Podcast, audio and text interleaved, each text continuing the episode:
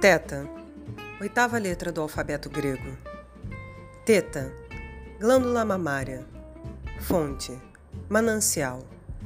Mamata, facilidade. Tudo junto e misturado, subvertendo o homem, a mulher, a humanidade, o que ninguém conheceu, mas sempre ouviu falar.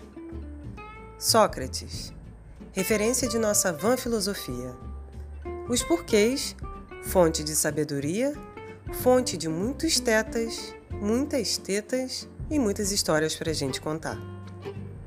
Teta de Sócrates, um podcast de bate-papo descontraído com especialistas de diversas áreas das ciências humanas.